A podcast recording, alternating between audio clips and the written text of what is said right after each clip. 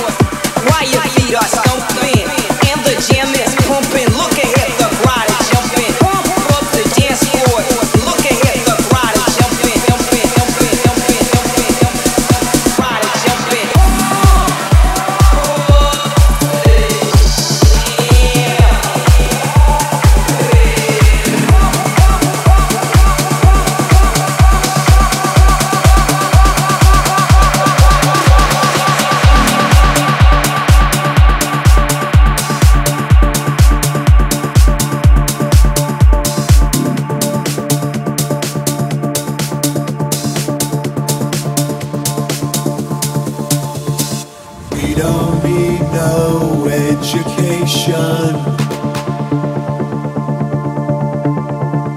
We don't need no thought control. No dark sarcasm in the classroom.